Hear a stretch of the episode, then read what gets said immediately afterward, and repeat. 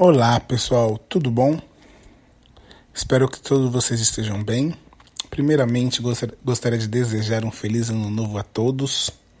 Deus abençoe grandemente este ano. Que seja um ano em que possamos experimentar coisas novas, experiências novas de Deus.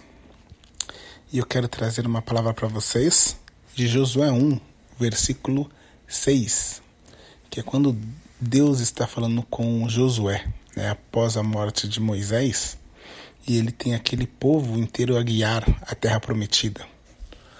E Deus fala: Esforça-te e tem bom ânimo, porque tu, tu farás a este povo herdar a terra que jurei a seus pais. Tão somente esforça-te e tem muito bom ânimo para teres o cuidado de fazer conforme toda a lei que meu servo Moisés te ordenou. Até aqui.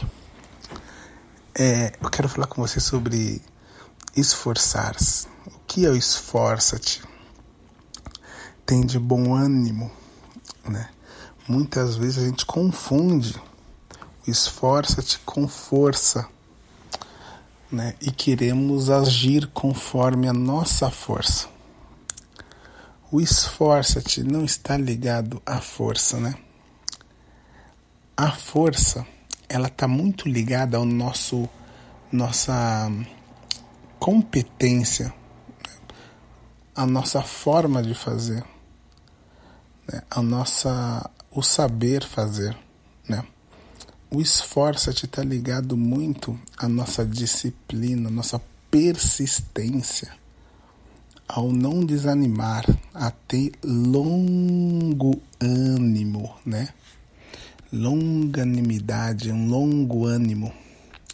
Está muito mais ligado à nossa forma de pensar em não desistir.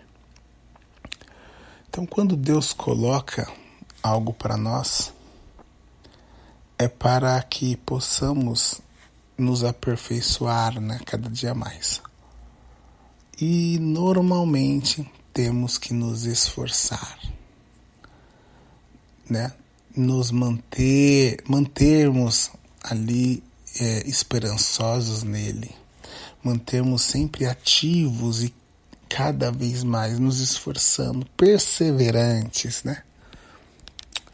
E essa palavra para este ano, quero deixar para vocês nesse início de ano, para nós nos esforçarmos, termos bom ânimo, pois, independente da situação que Deus nos colocou, eles, é isso que Ele espera de nós: o esforço, o ânimo, a perseverança, a paciência né? e a não desistência e a dependência dele esforça-te, tem muito bom ânimo, porque no final Ele está à frente.